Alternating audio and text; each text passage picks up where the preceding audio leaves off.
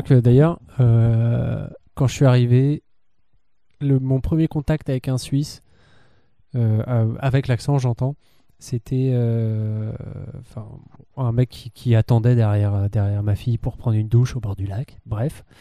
Et, Comme de juste. et la- il a eu la phrase la plus suisse. et J'étais, j'étais content même que ça soit cette phrase-là avec l'accent. Il disait Bah, Ça va, je suis pas pressé. Voilà,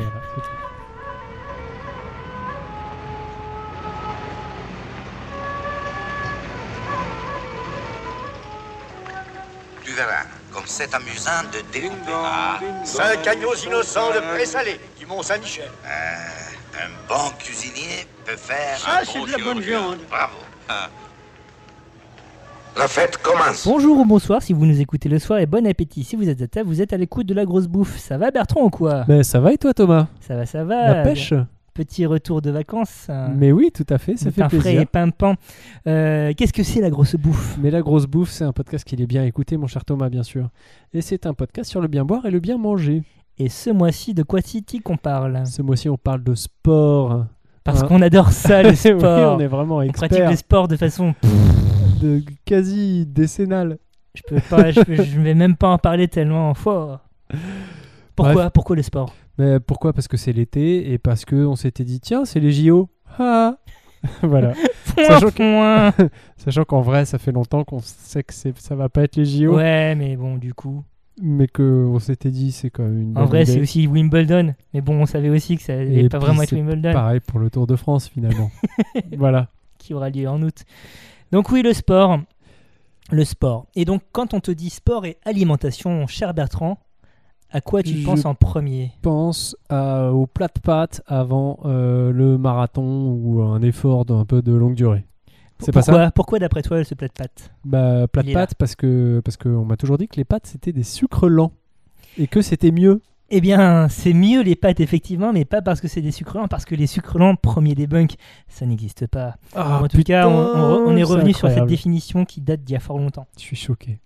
Euh, initialement, on séparait le- les glucides en sucre rapide et sucre lent, les premiers étant plus rapides à assimiler, d'où leur nom, euh, et donc euh, ils te donnaient de l'énergie plus rapidement. Mais en fait, euh, la réalité est plus compliquée, évidemment, Ah là là, ça m'aurait étonné. mais ça n'a pas empêché les scientifiques de, de supprimer ces deux catégories pour en créer deux nouvelles, à savoir les glucides ah, m'aurait simples étonné. et les glucides complexes. Dans les glucides simples, on va avoir le glucose, le, la- le fructose, la saccharose. Dans les sucres complexes, on va trouver l'amidon par exemple, ou encore la cellulose, ou la pectine, ou la maltodextrine, et ce genre de choses. Et donc, euh, la différence entre ces deux types de glucides, c'est effectivement euh, la façon dont ils vont être assimilés, et donc leur index, index pardon, je ne sais pas pourquoi il y a eu un R qui s'est incrusté, leur index glycémique. Est-ce que tu as une idée de ce que peut être l'index glycémique? Je veux foutre des R partout. C'est pas un indice glycémique plutôt? L'indice ou l'index Ah ok. Les deux se disent. Euh, bah du coup, moi je connaissais l'indice. Voilà. Donc l'index, je sais pas. non, non. Non, mais Dommage. euh, c'est euh, c'est pas la, la, la rapidité avec laquelle ton, ton corps l'assimile. Alors plus que la rapidité, c'est la facilité Ah, avec laquelle il va l'assimiler.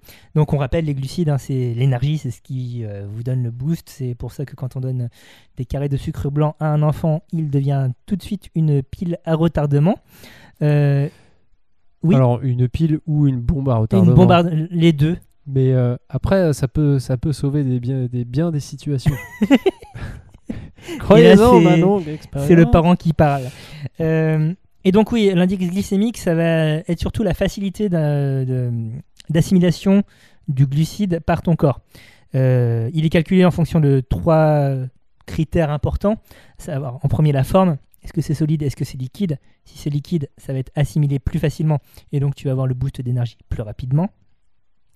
Est-ce que c'est cuit ou est-ce que c'est cru? Si c'est cru, ça va mettre plus de temps à être assimilé puisqu'il y a un, processus de digestion supplémentaire alors que euh, tous les Ouais. paléanthropologues vous le diront, la cuisson, On les salue. on les salue, c'est c'est pour toi, euh, frère.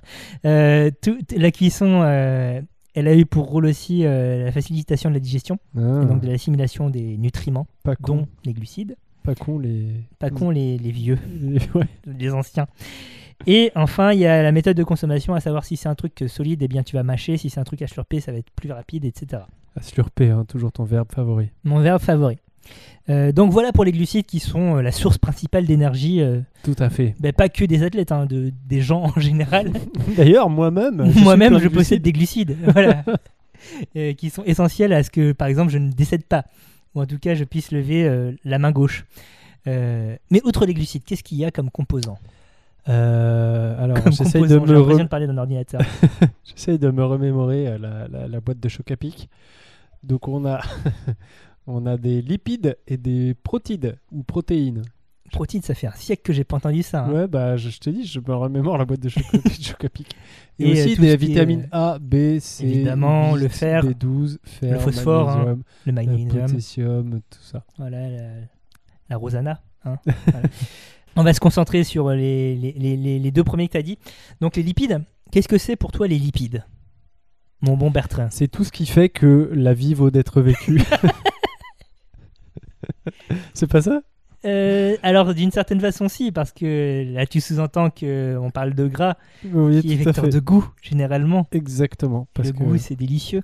Euh, mais là en euh, fait d'un point de vue nutritionnel et athlétique, donc Oui. quand on consulte nos, nos, nos corps des faibles, on, on s'en rend bien compte. L'élément important des lipides qui- qui- qui- qu'on va retenir c'est les acides gras. Ouais, qui sont de l'énergie en devenir.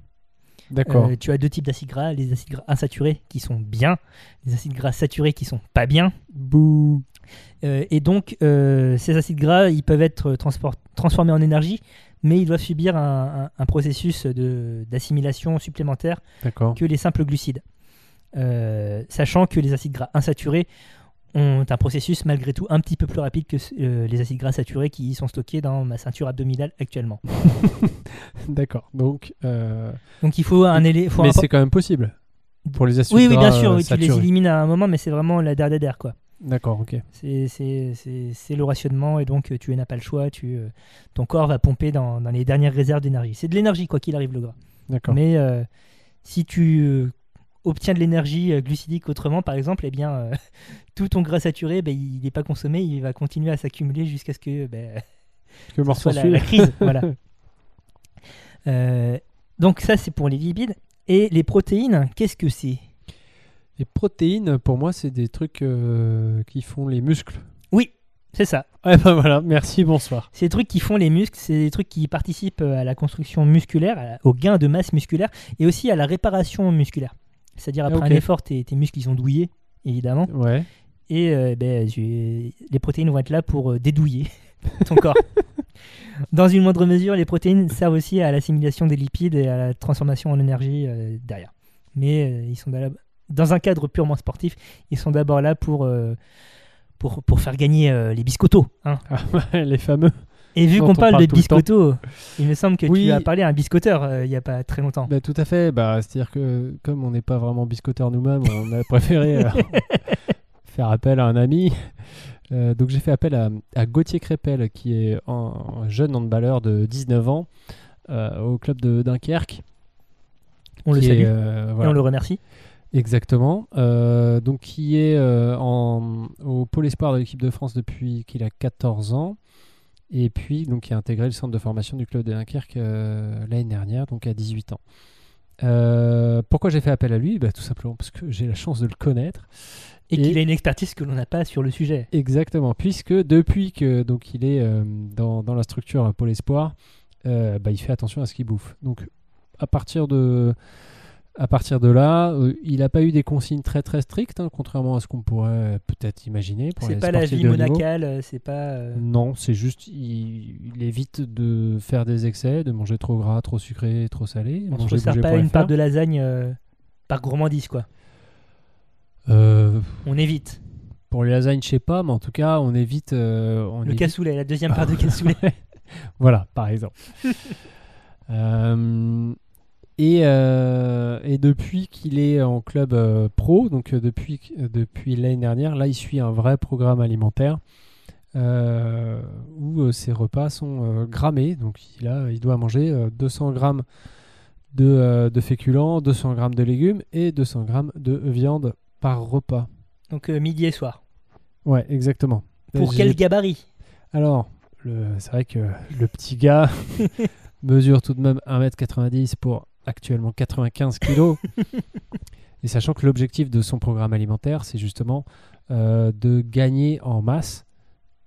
Qui, Et euh, ensuite, derrière, en masse musculaire. derrière, derrière, de la transformer en masse musculaire par ce qu'on appelle l'effort, paraît-il. le, le travail, l'entraînement. Le, le travail, soulever des trucs lourds, tout ça. Alors, c'est- marrant, euh, c'est intéressant que tu parles de ça, que là, il est dans la phase préliminaire de, de son gain de masse musculaire. Euh, parce que pour avoir euh, traîné dans, dans le milieu de la muscu euh, dans les années 70, euh, du côté de Muscle Beach à Los Angeles, nous, dans le milieu, on a, on a deux phases de préparation. On a la phase de gain de, gain de masse, Ouais. donc, qui, donc tu vas manger de l'alimentation pour gagner de- de- de- évidemment de, la masse corporelle Oui. et dans, dans l'idée d'en faire de la masse musculaire. Donc généralement c'est quand même des alimentations assez riches en protéines, mais euh, comme tu as dit, quand même relativement équilibrées puisque tu veux... euh, ben, Il fait, faut pas euh, que ça, quoi. voilà, mathématiquement, si tu veux gagner en masse musculaire, tu vas devoir prendre euh, de la masse corporelle quoi qu'il arrive. La masse corporelle étant le poids global quand tu te pèses sur la balance. Quoi. Dans, une, dans un deuxième temps, je pense que ce que va devoir faire Gauthier, c'est qu'il va devoir faire une phase de séchage. Alors, euh, je vais pas demandé, mais euh, probablement. J'imagine, si, Alors- si l'objectif c'est un gain musculaire, euh, un, un gain de ma- ma- masse musculaire euh, plus important, en tout cas un pourcentage de masse musculaire plus important. Donc le séchage, en fait, c'est euh, l'élimination d'une partie importante de ta masse graisseuse, qui chez moi se situe au niveau du bide, et aussi euh, de... Chez lui, franchement, il faut, faut chercher. hein. Ouais, faut chercher. Ah. Mais tant mieux, hein, il aura une période de séchage. Il a des euh, paluches, mon gars. Et puis, franchement, ses cuisses, elles font l'intégralité de mon corps. C'est ça qui, qui propulse euh, Ah ouais, bah, il L'athlète. ouais. Donc, euh, dans la phase de séchage, tu, élimines euh, la graisse, mais aussi beaucoup d'eau, puisque euh, ta, masse graisseuse retient de l'eau. Et, donc, le, le, flambi que tu as chez les personnes avec un peu d'embonpoint, c'est pas que du gras, quoi. C'est énormément de flotte d'abord. Et donc, le séchage, justement, c'est cette perte de- de ces deux éléments. Et pour ça, il va devoir certainement consommer encore plus de protéines que ce qu'il a à l'heure actuelle. Donc, on rappelle Ce qui est 200 déjà, grammes midi, qui est 200 déjà grammes pas mal. Hein. Ouais. Mm. ce qui est s'enfiler un steak de 200 grammes, euh, enfin l'équivalent de À chaque repas. voilà à chaque repas, c'est pas mal. Mm. Mais là, il faudra qu'il en consomme plus parce que, comme je l'ai dit, la protéine permet l'élimination aussi euh, de- du lipide. C'est euh, le principe du régime du camp. Ouais, Si ouais. tu te souviens, il y a 6-7 ans maintenant. Back in the days. Back in the days, avant que. C'était même il y a 10 ans. Il y a 10 ans. Allez, soyons fous, ouais. Ouais, ouais, parce que mes parents l'ont fait. Et ça a marché? Bah, euh, enfin, comme oui, c'est spectaculaire, mais ils ont tout repris euh, très peu de temps après. Donc voilà, euh, l'idée, donc, c'est la protéine va, va permettre l'assimilation, donc la transformation de, de- du lipide en énergie. Et donc, ça s'appelle séchage parce que dans le fitness, en tout cas, tes muscles doivent devenir plus saillants.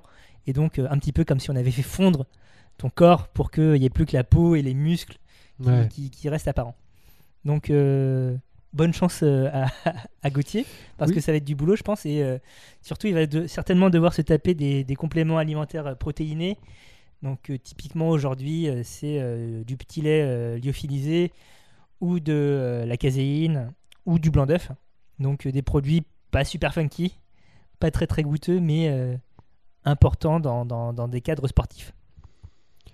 Oui, bah écoute, euh, bon, en tout cas, au-delà du fait qu'on l'embrasse, c'est vrai que ça, ça, ça va être euh, quand même des contraintes. Après, je voulais juste quand même euh, rajouter que, euh, heureusement pour lui, un, un petit écart hebdomadaire est autorisé. Quand même. Ouais. Et que, et que voilà, ça reste. Enfin, lui, en tout cas, il le vit très bien, parce que je lui ai demandé si Ouais. c'était pas chiant. Il le vit très bien, mais aussi parce que bah, c'est une famille de sportifs, et donc il a dit bah, en fait, j'ai déjà été habitué à manger comme ça, équilibré tout le temps. Donc, euh, c'est pas un gros sacrifice pour lui. Alors, le plaisir, c'est super important. hein. Les, les nutritionnistes du, du sport vous, euh, te, te le diront. Il y, a, il y a eu un travail qui a été fait euh, ces, de- ces dernières décennies sur justement euh, le fait qu'on ne va pas faire manger que des pâtes aux athlètes parce que ben, sinon ils vont Ah, ils plus avoir envie plombs, de vivre.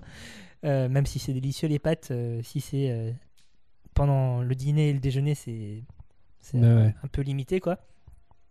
Et c'est en contraste, enfin moi, je me souviens euh, du documentaire Les yeux dans les bleus, donc qui a été tourné euh, en 98 Euh, on est et qui champions. hein. suivait voilà la, la- la Coupe du Monde 98 et l'équipe de, de France. Et tu as, plusieurs scènes de repas où tu, tu vois le, le, c'est- enfin, le buffet des, des- des footballeurs. Et globalement, les gars, ils ont le choix entre des pâtes et des frites, quoi. Et c'est un peu un peu triste. un peu triste. Donc euh, c'est important que euh, cette partie euh, plaisir soit intégrée dans, dans, dans le repas aussi, dans, dans la préparation. Pour pas que euh, il perde goût à la vie. tu, tu me disais qu'il occupait quel poste? Non, tu, tu ne nous l'as pas dit, mais il occupe quel poste dans, dans, dans son équipe, euh, ton- le- ce- de- notre cher Gauthier Attends, je vais dire une connerie du coup. Euh, arrière gauche, demi-centre.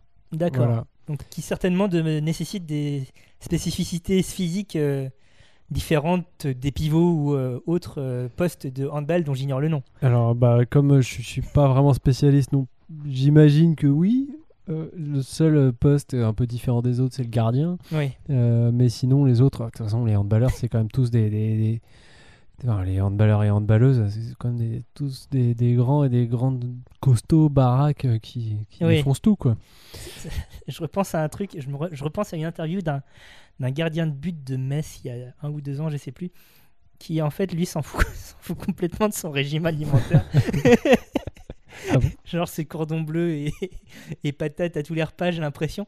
Sauf euh, quand le prep, euh, le préparateur physique s'en rend compte et lui remonte les bretelles. Mais c'était une interview hallucinante quoi. Le gars, pff, il vit sa vie. Euh, être gardien de but à, à Metz, apparemment, c'est un, un peu moins de contraintes que, que être. euh, j'ai oublié le poste de Gauthier, mais. Arrière voilà. gauche, Merci. demi-centre. Et donc on parlait de postes et de physique euh, différents en fonction. euh, Oui, parce que euh, bah, maintenant, moi, je vais, je vais parler euh, cyclisme. Et c'est vrai que. quand on regarde. les Quand on regarde les cyclistes. cyclistes du Tour de France, c'est sûr qu'on repère assez vite les sprinters qui en général ont des cuisses de la taille de celle de Gauthier. Bah, des, qui ont des pétards pas possibles quoi. Enfin c'est c'est des fessiers invraisemblables. Ah oui, ouais. oui, c'est clair. Ils sont, c'est, des monstres et même le, au niveau des épaules, c'est, c'est quand Ouais. même balèze. Euh, parce que bah, justement, ils doivent fournir un effort euh, violent euh, et de courte durée. Ouais. Euh, alors que les grimpeurs, eux, sont en général des crevettes. Euh, ils pèsent 50 kg ou 60 kg tout mouillés. euh, parce que bah, justement, ça leur fait moins de poids à porter sur l'Alpe d'Huez. Et c'est des efforts très très longs. Et donc pourquoi le cyclisme mais le cyclisme, parce que le cyclisme a une Outre ces histoire. anecdotes, hein, euh, tu dis. Mais est-ce que tu as un attachement personnel avec le vélo, je veux dire? Ah, euh, pff, non, enfin, euh, oui, quand j'étais jeune, j'en ai fait. J'ai fait le tour de Bretagne à vélo, figure-toi. Le Tour de Bretagne. Enfin, de petite Bretagne, hein, pardon. C'est-à-dire. euh, Lorient-Paimpol par la côte. D'accord, hein, c'est pas de la merde non plus. Ouais, non, mais on a fait euh, 500, ouais, 500 bornes, quoi. Eh ouais, mon gars. Waouh. Et après, le tour de Finlande. Le, Le tour, Tour du- de Finlande? Ouais, C'est on, un vrai a- truc, on ça? avait pris le train. Non, non, mais bah, c'est un vrai truc. euh, C'est toujours avec les deux mêmes potes. On fait ça euh, à vélo, quoi. D'accord. Là, on a fait 800 ou plus de 800 bornes, mais sur 3 semaines. Enfin bref, on s'en fout, c'est mes vacances de quand j'étais jeune. Non, mais non, parle-nous de tes vacances, c'est super. Euh, mais c'était il y a fort fort longtemps et je serais bien incapable de refaire la même chose. Je dis ça au cas où euh, mes potes m'écoutent. Euh, Il serait motivé pour faire le tour de l'Australie. Non mais déjà j'en ai un qui me tanne avec le Ventoux là, c'est bon. J'ai dit que je le suivais en bagnole mais il, il veut pas. Bref. Donc euh, le vélo parce qu'en fait euh, bah, le, le Tour de France en particulier a un petit peu une histoire avec l'alcool et c'est ça qui m'intéresse. Une que longue histoire. savez, hein. Bah eh, centenaire. Plus, plus de 100 ans, oui. Euh, donc oui, rien que même très récemment, en 2016, euh, l'ami Froome, qui a été déchu peut-être, non D'ailleurs, depuis? Pff, oh, les histoires bon, de, bref, Sky, euh, je... les histoires de moteur dans Donc, le vélo euh, aussi. je- Bon. Christopher Froome, euh, il fête sa victoire au Champagne, pendant l'épreuve. C'est-à-dire que pendant la dernière étape, le mec a une coupe à la main. Alors, on rappelle quand même que la dernière étape, c'est une étape avec assez peu d'enjeux quand même. Mais en bon, c'est normal, oui. Mais je veux dire, est-ce que Tu- connais un autre sport où ça existe voilà, tu, tu, tu vois pas un marathonien ou une marathonienne finir avec euh, un pastaga dans la main. J'avais un peu soif. Mais non, enfin, dire, ça fait pas sérieux, quoi. Tu vois. Donc, euh, bah, tu vois, Tour de France, pas de problème. Euh, et l'année d'avant, ils avaient bu de la bière. Tu vois, il y a une photo de Christopher Froome qui a, qui a, tu vois, les, les poches de derrière, là, Pleine de canettes. pleines de bouteilles de bière, là, qui distribue à ses coéquipiers. Enfin, c'est trop marrant. Donc, euh, donc voilà, donc même jusqu'à très récemment, il y a quand même encore de l'alcool en fait. Donc t'as dit le tour. 2016 parce qu'après ça, ça a été interdit, ça, ou ils le font plus, ou ils le font en Bah, je sais cachette. pas. euh, non, Ouais. apparemment. Après, c'était peut-être spécifique à Christopher Froome, hein, je sais pas. euh, mais apparemment, non, ça ça s'est pas fait. En tout Ouais, cas. ok. Euh, mais donc, euh, depuis, depuis fort fort longtemps, en fait, hein, euh, les cyclistes ils carburent à l'alcool. Euh, C'est-à-dire que on, on se rappelle évidemment tous d'Eugène Christophe, Bien sûr, euh, premier porteur Attends. du maillot jaune. 1919, non? Oh là là, quel talent incroyable. Qui, qui prenait pour s'exciter, hein, je cite. Donc on, donc on parle vraiment de produits déjà dopants en fait. Euh, il prenait du- d'un peu de champagne et euh, quand il faisait froid, un peu de cognac sur du sucre.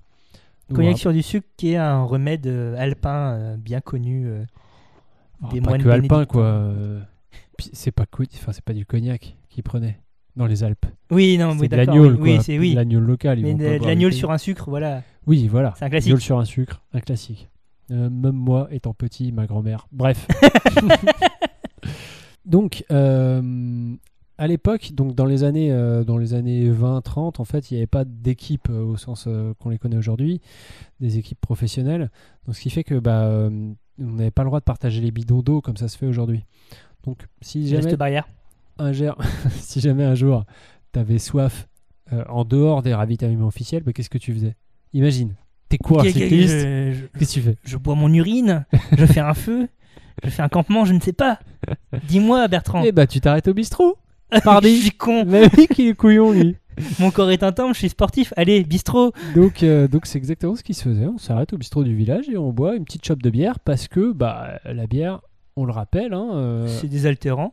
d'une, c'est désaltérant. En général, c'est plutôt frais, mais c'est surtout, c'est beaucoup plus euh, sûr que de l'eau. euh, puisqu'à une époque où euh, l'eau courante n'était pas si courante. Tu l'as Voilà, et surtout beaucoup moins salubre. Oui, bah, c'est ça que je voulais dire, mais euh, j'avais pas l'épithète euh, précis que tu as.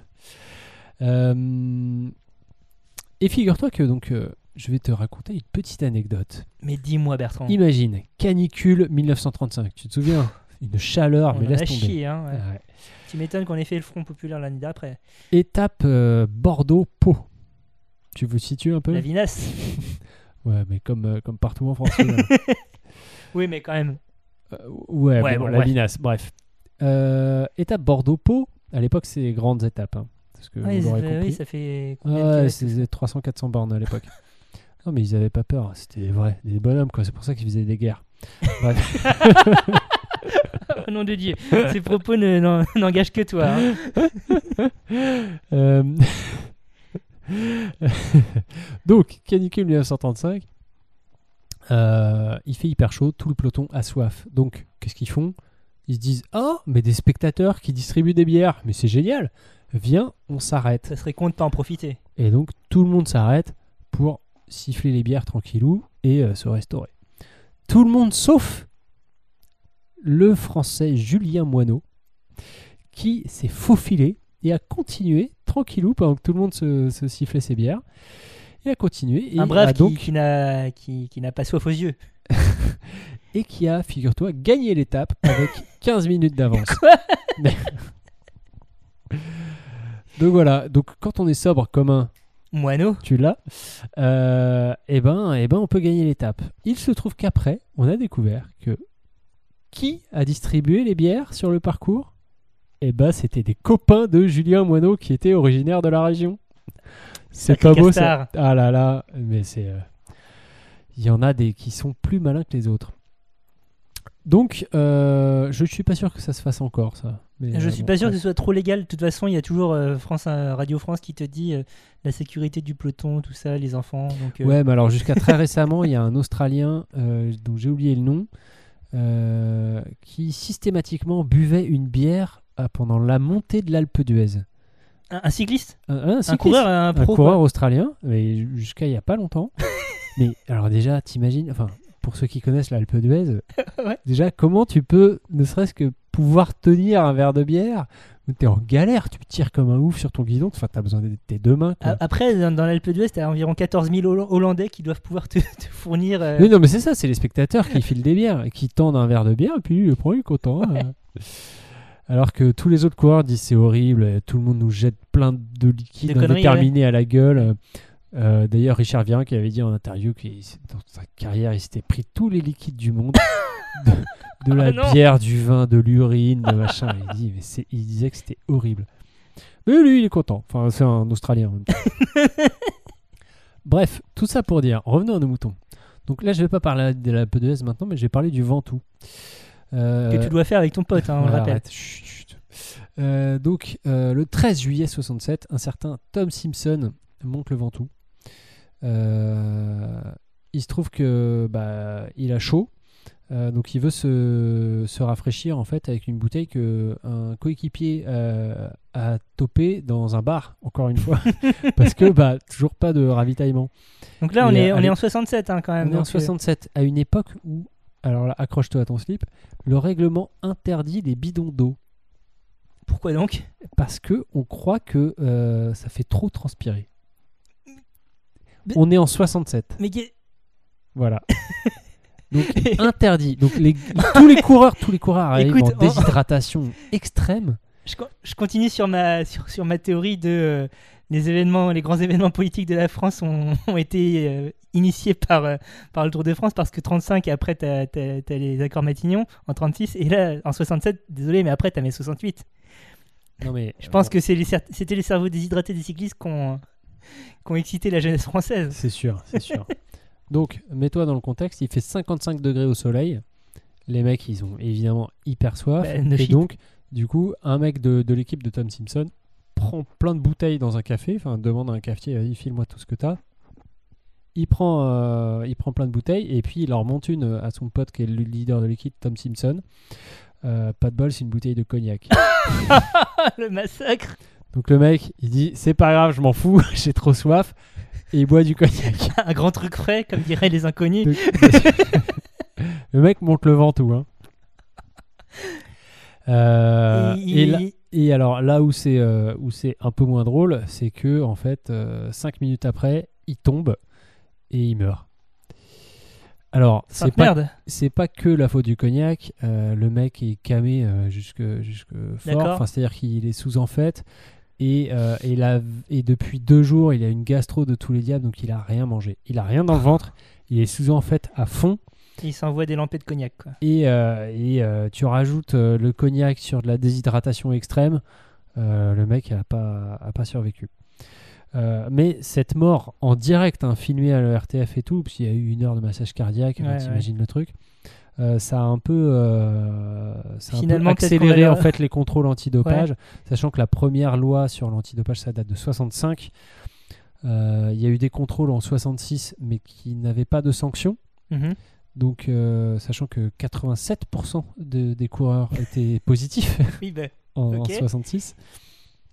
Et à partir de 68, donc après la mort de Tom Simpson, il y a eu des contrôles avec sanction. Sachant que pour le tour 68, du coup, bah, le premier et le deuxième ont été euh, déclassés. Euh, donc voilà. Et euh, donc, sachez que quand on parle de Jacques Anquetil, connais-tu Jacques Anquetil oui, bien sûr. Euh, Qu'est-ce que qu'est-ce qui te, qui te vient à l'esprit Oh, Anquetil maillot jaune, euh, tout ça, cyclisme, euh, le vélo, quoi. Ouais. Au niveau des pédales, euh, la chaîne, les freins. Euh, gros Ok. braquet, petit braquet. Ah, voilà, exactement. Et donc, euh, donc, euh, Jacques Anquetil, qui est un personnage euh, un peu emblématique euh, du, du vélo, euh, on le sait moins, mais c'était le fer de lance euh, de, euh, du mouvement de grève qui a suivi les, la vague de contrôle antidopage Ah. avec sanction, Oupsie. puisque lui... Pourquoi euh, il était contre? ah bah parce que lui a toujours dit que bah oui bien sûr il en prenait des amphétamines hein, c'était le grand truc de l'époque et que euh, ils en avaient toujours sur eux hein, dans, dans les maillots et, euh, et qu'ils trouvaient ça scandaleux qu'on euh, qu'on fasse des contrôles euh, antidopage avec sanction. Bon, et d'autre part, Anctil était, euh, était aussi un, un grand fervent de la bibine. D'accord. Alcoolique, donc Alors alcoolique, euh, enfin, je, je- je vais te faire une citation, tu Bon en jugeras par toi-même. Euh, donc je cite J'ai essayé de boire une bouteille d'eau au déjeuner. Euh, mon estomac ne l'a pas supporté. Heureusement, je me suis remis avec un calva. Ah, c'est très très capitaine Haddock. Ouais, voilà. donc, oui. Bon, on est sur de la bonne France bien profonde des années 60 Ouais. où, où voilà quoi, où le mec carburait aux enfêtes et aussi au Et à la calva. picole, ouais, d'accord. Voilà. Donc, euh, donc voilà, on- une grande histoire de l'alcool dans le vélo. Euh, Aujourd'hui, à ma connaissance, dans le sport de haut niveau, ça se fait plus hein, de carburer au jaja. Mais tu m'avais dit que la bière, quand même, euh, en récupération notamment? Alors, ouais, il y a. on dit que la bière, après l'effort, c'est pas mal. Parce que euh, parce que c'est plein de potassium et de je sais plus quoi, vitamine Et c'est B1, je aussi crois. plein de, de sucre complexe. En vrai? Et euh, le ma- maltodextrose, dont tu parlais tout à Notamment, l'heure. je sais pas quel sucre complexe exactement, Ouais. enfin de quel glucide complexe il s'agit, mais en tout cas, c'est euh, de, de l'énergie qui va mettre plus de temps à être assimilée, mais qui est facile à assimiler puisqu'elle est liquide. Donc, euh, ça, ça te permet une récupération progressive, mais pas trop lente non plus. Donc, euh, donc les fameuses troi- troisième mi-temps à la bière du rugby, euh, euh, tout ça, Oui, bien sûr, c'était de la explique de récup, ça, bien sûr. hein, bien c'est sûr, pas- évidemment. Euh, vu vu qu'on était sur le cyclisme, euh, question pour toi, Bertrand. Oui. Est-ce que tu sais ce qu'il y a dans, dans le ravito des, des coureurs sur des épreuves comme le Tour de France? Du Poverade? Il y a- Poverade. il n'y a, pas forcément. euh, si, il y a du Powerade dans, dans les bidons, même s'ils vont préférer quand même le- l'eau. Non, mais pour moi, c'était de l'eau en fait. Ouais. Mais dans, non, mais dans, euh, je parle pas que des bidons, je parlais du ravitaillement en général, les besaces. Parce que tu as toujours un ravi- ravitaillement bah, dans le tour. Bah, je sais pas, des- pour moi, c'est comme, euh, comme au ski, euh, je sais pas, des, des, gra- des granolas ou des, des, des balistos, en vrai, des rigole, barres de mais- céréales. Oui, c'est ça. En fait, euh, en- concrètement, il a été calculé que en moyenne, donc là on parle vraiment tout profil de, de, de coureurs confondus, les punchers, les grimpeurs, les, les sprinters, euh, tu consommes sur une étape 3000 calories, ce qui est plutôt balèze. Sur ces 3000 calories, il y en a 1500 que tu as déjà dans ton corps. Enfin, donc euh, l'énergie que tu as emmagasinée, euh, une partie des, lipides aussi que tu as stocké, euh, parce qu'il y, a- une petite masse lipidique chez les coureurs qui est entretenue par les préparateurs physiques pour justement qu'ils puissent euh, cette réserve d'énergie dans, laquelle puiser au, au cas où au dernier moment. Et donc il y a 1500 autres calories qui sont apportées par ce que tu vas trouver dans le ravitaillement.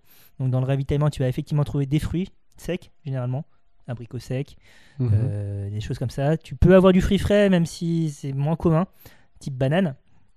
Tu vas avoir de la barre de céréales. Il y a toujours l'image de Rafael Nadal qui mange sa banane euh, à Roland Garros. Ouais, parce que euh, bah, déjà, il fournit pas le même effort. Roland Garros, enfin le tennis en général, il y a, il y a une pause qui est conçue pour en- entre entre deux jeux pour que les, les bonhommes ou les bonnes femmes puissent souffler, Mhm. s'hydrater, éventuellement euh, refaire le plein d'énergie. La banane, euh, c'est le meilleur des deux mondes dans la mesure où c'est un sucre simple, puisque c'est du fructose, Ouais. mais sous forme crue. Donc tu vas avoir un processus de digestion un peu plus lent que si gobait juste un cube de sucre. Quoi. Ouais, ouais, ok. Donc euh, encore une fois, c'est une diffusion euh, énergétique euh, plus, plus progressive.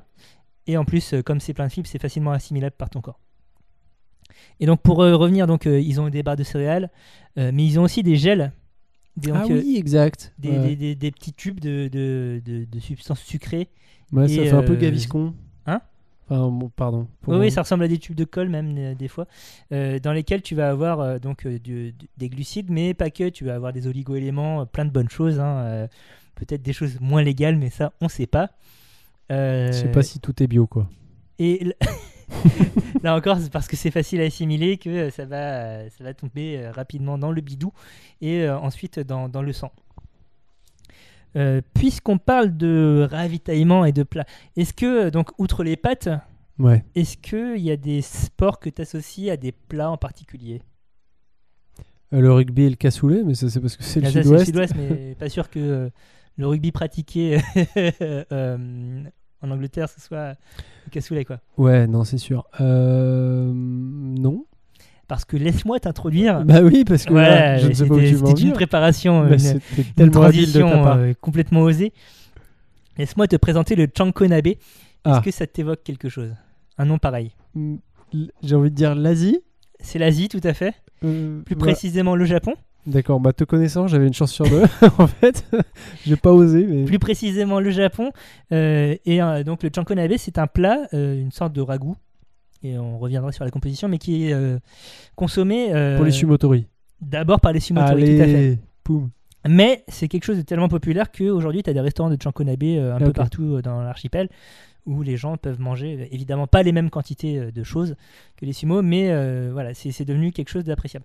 Et en fait, le chankonabe, euh, c'est un, un plat hyper protéique parce que les sumo, euh, on a l'impression que c'est des grosses boules de graisse, mais en fait, pas du tout. Bah, il suffit de voir un combat pour se rendre compte que non, c'est pas que du Exactement, gras. il y a énormément de muscles. Et parce que de toute façon, il faut, il y a aussi énormément de gainage. Le sumo, on rappelle les règles, on est dans un cercle, je ne sais plus quel diamètre exactement. Et l'objectif est soit de faire tomber euh, ton adversaire au sol, soit de le faire sortir du cercle. Et donc, euh, ben, pour, euh, pour le faire sortir, il faut le pousser très fort. Et Bah pour, ouais, résister une à, violence du coup. pour résister à la sortie, il faut euh, être très très fort sur ses appuis, avoir un centre de gravité assez bas pour rester solide sur ses jambes. Quoi.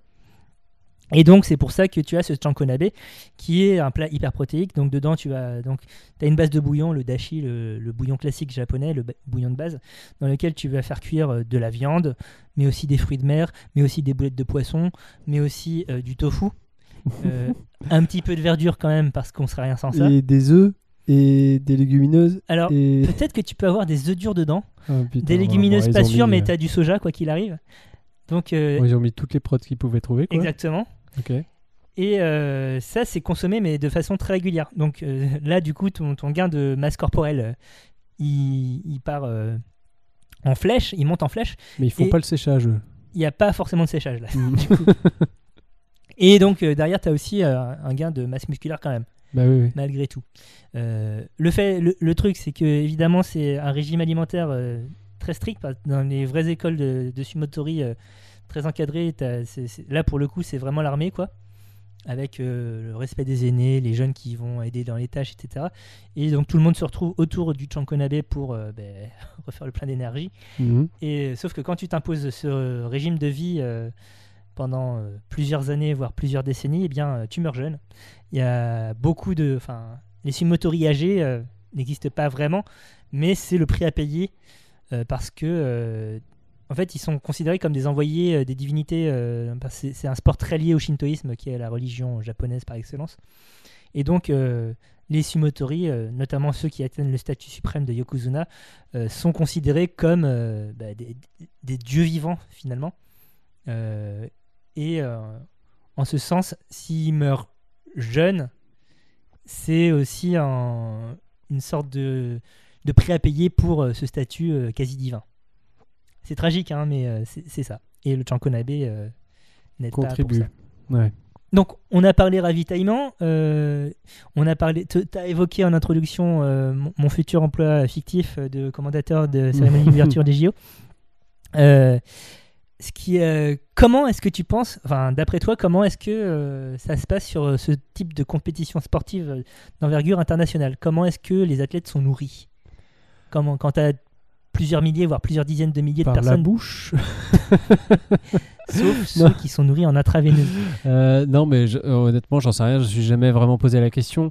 Moi, le seul truc que j'avais vu euh, concernant l'alimentation euh, d'un champion olympique, euh, Usain Bolt, pour ne pas le Mhm. citer, en fait, j'avais vu une interview de lui où il disait que, en fait, avant son record au JO de Pékin, donc en 2008, euh, avant le 100 mètres, il, il raconte à sa manière, donc de manière très décontractée et tout, que en fait, il a bouffé une boîte de nuggets au McDo, il a dormi deux heures, puis il a rebouffé des nuggets, puis il est allé courir. voilà. Un régime de champion Là, tu qui contredit tout ce qu'on a dit jusqu'ici. Bah oui, tu te dis putain, genre, euh, ok, c'est ça le secret pour être rapide, c'est faire des nuggets. Il explique pourquoi euh, il a fait ça? Euh, bah, il a fait ça surtout parce qu'en fait, il avait pas confiance dans la bouffe chinoise.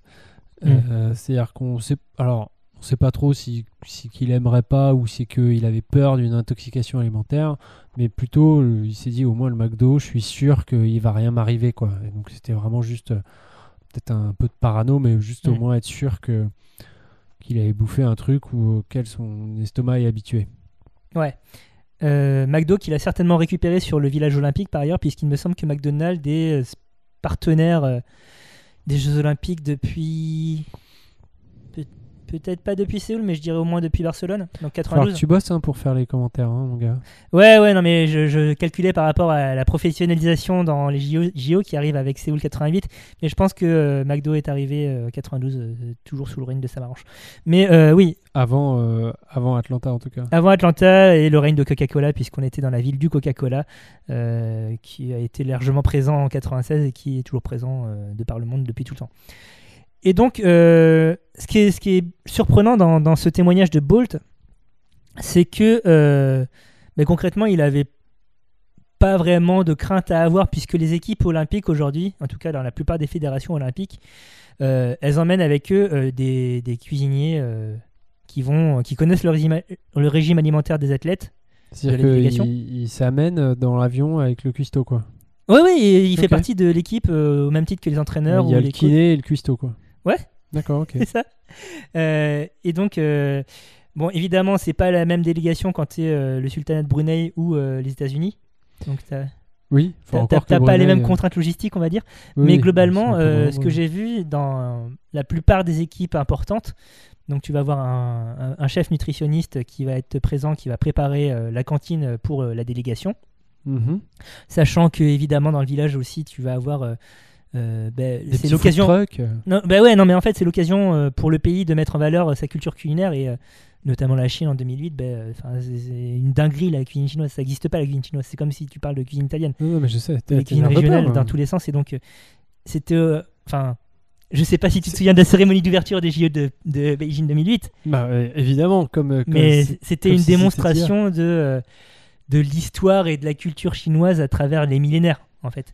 Et donc ça, c'est ce genre de choses, c'est aussi quelque chose qui se traduit dans le village olympique, même si c'est beaucoup plus confidentiel, puisque ben, euh, c'est pas toi et moi qui, vont- qui ont accès, mais littéralement que les athlètes et éventuellement des journalistes. Donc c'est une part réduite de la population mondiale, quoi. C'est pas le show-off d'une cérémonie d'ouverture, mais malgré tout, c'est du soft power, c'est un moyen de mettre en valeur euh, la culture, donc en l'occurrence une culture euh, culinaire du pays. Donc dans les espaces communs euh, du village olympique, tu as quand même des euh, moyens de manger local. Mais malgré tout, les préparateurs physiques, les nutritionnistes, les chefs des délégations, ils vont préférer préparer euh, la nourriture idoine pour les athlètes parce qu'ils connaissent les besoins et autres. Ouais, mais du coup, enfin, admettons, en étant très caricatural, que la délégation américaine, le chef ait sa propre recette de hamburger. Où est-ce qu'il qui- où est-ce qu'il trouve le bœuf aux hormones euh, sur place Alors, ce qui se fait dans certains cas, c'est euh, carrément qu'ils viennent avec euh, les aliments. Ah ouais, carrément. Les ingrédients, ouais, ouais. Et je, alors, j'avais lu un article sur la délégation belge dans ce cas-là. Et c'est une logistique dingo, hein, quand même, parce que. dé- Déjà, des, des- délégation belge, et c'était à Pyeongchang, donc c'était JO d'hiver. Donc, euh, tu, Belgique, euh, c'est pas, c'est pas vraiment une puissance de, de sport d'hiver euh, comme ça, mais malgré tout, ils avaient emmené leur chef et euh, leurs propres ingrédients. Et tu avais une logistique monstrueuse. En fait, euh, c'est. Leur propre euh, graisse de bœuf euh, pour les frites. Exactement. Mais c'est surtout des, des milliers de. Enfin, c'est des tonnes d'ingrédients à faire venir bah ouais, tu m'étonnes. euh, et à gérer. Et euh, comme ça peut représenter beau- beaucoup de choses à ramener, ce qui se fait aussi de temps en enfin, ce qui se fait, de fait, c'est que tu as des équipes de chefs des délégations qui viennent dans le pays en amont, qui constatent euh, ce qui est possible, les, les- les ingrédients à disposition, les ingrédients qui seront à disposition au moment de la compétition, et donc qui euh, prévoient ça, qui font leurs précommandes, etc. en amont pour avoir euh, ce, ce, ce supplé- ce supplément d'ingrédients frais sur place à disposition pour préparer les plats et les repas des athlètes lors de, de l'événement. Donc euh, des démarches logistiques importantes. Bah, bah ouais, tu m'étonnes. Euh, ce qui me fait penser à un dernier truc, une dernière anecdote. Ouais. Est-ce que euh, est-ce que tu es le genre de type qui suit euh, les sports marins? La voile, je veux dire. La voile. Tout ce ah qui est catamaran, multicoque. Non, non, pas du tout. Non. Alors, euh, je suis assez peu le sport d'une manière générale. Si, Je si n'ai pas te cette parle- chance, mais euh, alors, les sports. Alors, euh, dans ce cas, permets-moi de t'aider. Si je te parle du Vendée Globe de l'an 2000, Est-ce que tu as des souvenirs particuliers de Non, ce vent mais je, je suis pas vendéen comme toi, donc euh, Mais moi non, plus, pas je de- Je suis pas non plus ce truc. Enfin, je suis vendéen, mais je, je suis pas spécial. Mais bref, euh, Comment tu veux que je me souvienne de le ça Vendée Globe 2000-2001, euh, plusieurs faits notables. euh, c'est la première fois que Michel Desjoyaux pète euh, le record du monde de, du Tour du Monde en solitaire et sans escale. Mais surtout, il, ce- cette compétition, est, on s'en Hmm. souvient dans Il les milieux autorisés. son propre bras. Hein? Il a mangé son propre bras Alors non, mais euh, on est, on est dans un scénario similaire à ça avec euh, le skipper Yves Parlier. Est-ce que ce nom t'évoque quelque chose? Bah non, pas. enfin ça fait breton, c'est tout ce que je peux te Alors dire. il est né à Versailles si je me trompe pas et après il a passé sa vie dans, en Aquitaine donc euh, Ah bon, ouais, complètement faux. Ok. mon poteau. Bah, le mec s'appelle Yves, excusez-moi. Bref, Yves, Yves Parlier, ingénieur en matériaux. Mais Euh, comment tu sais tout ça et parce que je me suis Ah, renseigné, putain, parce que je me suis renseigné, Il fait ça sans note. Hein. et parce que j'ai, j'ai- euh, il me semble que j'ai toujours un mousqueton et Yves Parlier en porte-clés. Bref. Donc figure-toi que Yves Parlier, euh, qui a fini 13ème de cette compétition, eh bien au large de l'Australie, il a dématé. En fait, son, son mât est brisé en, en deux morceaux, donc en- enfin en deux endroits, donc en trois morceaux. Le mec a fait des études. Ah ouais, j'ai fait S. Euh, et donc, euh, eh bien, c'est des problèmes, ça, par exemple, quand tu veux faire un tour du monde en solitaire sans escale. Bah oui. Euh, sauf que, ben, c'est- c'était pas son premier rodéo à, Yves, mais à chaque fois, c'était, bah, pour prendre une métaphore cycliste qui te parlera peut-être un peu plus, c'est c'est une sorte de poulie d'or de, Oh de- là de là, la, de c'est la mer. ce que tu dis. Ok. C'est-à-dire, il finissait toujours deuxième, troisième, quatrième, mais jamais vraiment premier. Et c'est aussi pour ça, c'est un loser magnifique. Et donc, euh, bon, là, il s'est dit, euh, c'est cuit pour la première place, mais je vais quand même persévérer. Sauf que euh, quand t'es skipper qui part pour un tour du monde en solitaire, tu embarques une quantité finie d'aliments. Même si c'est de la bouffe lyophilisée, voilà, t'as pas euh, un stock invraisemblable d'espace dans ta cabine. Et euh, Oui, t'emportes pas des pastèques quoi. t'emportes pas des pastèques, tu limites le nombre de terrines de foie gras, voilà tout ça. Et donc, euh, sur, la, donc, sur la fin du trajet, donc il est arrivé en, en mars 2001, je crois, ou euh, près de deux mois après le premier, quoi, si tu veux. Ouais. Euh, il consommait plus que globalement 130 grammes d'ingrédients lyophilisés, donc reconstitués en fait. Donc, je sais pas combien de grammes de poudre pour obtenir au final 130 grammes de quelque chose Ouais. et tout le reste était complété par sa pêche Putain. Euh, et euh, des, des algues. Mais euh, le mec, il avait emmené des hameçons? En fait, il raconte dans une interview qu'il avait la donné pêche. euh, à bord, dans une interview qu'il avait donnée à bord, donc quand il était vraiment encore dans la dèche, au quotidien L'Humanité, il me semble, que ouais, il avait du matos pour au caca. ouais. Sauf qu'il était deg parce que euh, il y avait une dorade qui avait avalé un de ses hameçons, enfin littéralement gobé un de ses hameçons. Donc du coup, il- ça aussi c'était rationné quoi de, de son côté. Bah ouais, ouais. Donc euh, la grosse galère.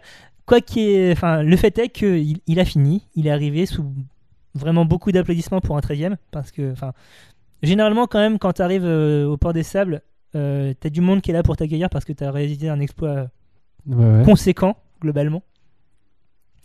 Euh, mais là, plus que ce que tu attendrais pour un, Ouais. un 13e, quoi qu'il euh, voilà.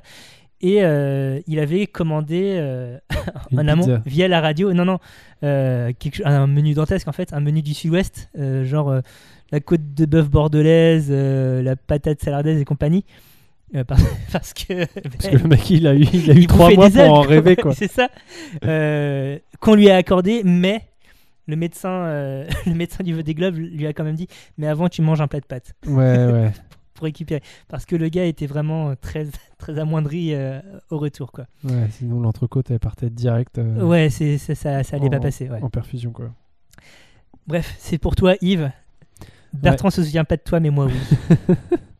Et d'ailleurs, le Vendée Globe, normalement, devrait avoir lieu à la fin de l'année. Ah bon? Oui. Tous les 4 ans, c'est comme les JO. L'émission touche à sa fin, Bertrand? Mais oui, mon cher Thomas. Qu'est-ce que tu retiens de tout ce qu'on a dit aujourd'hui? Bah que euh, le sport, pouf, c'est fatigant. Et donc, du coup, il faut s'alimenter en conséquence, Euh, bah voilà, en faisant attention. exactement. Mais pas trop drastiquement non plus, Bah non, parce qu'on est des êtres humains avant tout. tout à fait. Ne l'oublions pas. De quoi qu'on parle le mois prochain? Le mois prochain, on parle de quelque chose qui va parler aux petits et aux grands. Puisqu'on va parler de la. Du film Shrek. Non, on va parler de la simplicité. La simplicité. Oui, de la simplicité, tout à fait. D'accord. Les- Des choses simples qui font plaisir. Le D'accord. plaisir dans la simplicité. Mais très bien. Donc, euh, Une, une émission euh, Une- estivale. une émission estivale et tout en conceptuelle. simplicité. Exactement. Voilà, où au fil de l'eau, on va Peut-être qu'on découvrir enregistrera la main dans le slip, on sait pas. les plaisirs simples de la vie, Comme la main dans le slip. par exemple. D'ici là, comment on fait pour nous retrouver? Eh bien, sur le réseau social Twitter, euh, at la underscore grosse bouffe, ou bien par mail, la grosse bouffe podcast gmail.com. Je rajoute que Rajoute non seulement donc. vous pouvez nous lire sur le réseau social Twitter, mais vous pouvez nous lire aussi dans la fabuleuse revue euh, La grenouille à grande bouche, euh, qui euh, vient de paraître. le Trimestriel. numéro 6. 6. Euh, donc euh, très très très très chouette revue dans laquelle nous avons la chance d'écrire une petite rubrique sur le tourisme gourmand. Et ce, ce mois, enfin, ce trimestre aussi. Euh, nous parlons de eh ben, achetez donc la revue pour le découvrir parce que c'est une revue qui est vraiment chouette. Mais un petit indice chez vous, c'est un que personnellement je connais bien. Oh, oh, oh. La Grosse Bouffe est un podcast qui sort euh, tous les 21 du mois. On est disponible sur toutes les plateformes de podcast, euh, type euh, Ocha ou iTunes ou Podcast Addict ou que sais-je. Euh, si vous aimez, parlez-en autour de vous évidemment. Voilà. Laissez-nous des étoiles. Laissez-nous éventuellement des commentaires. Peut-être qu'on les lit, on sait pas. Eh ben ouais et peut-être même vous pouvez nous envoyer des bisous. Voilà, Ouais. C'est plutôt sympa dans le respect des distances. de- Oui, tout voilà, ça, toujours. et hein. du consentement, tout ça. hein. Voilà, évidemment. Et ben d'ici là, nous, c'est nous qui vous faisons des bisous consentis, on espère. Consentis et, à distance Covid. Exactement. Et puis, euh, et on vous dit euh, bah, à la prochaine fois. Et qui fait bien l'été. Allez, salut. Tchuss.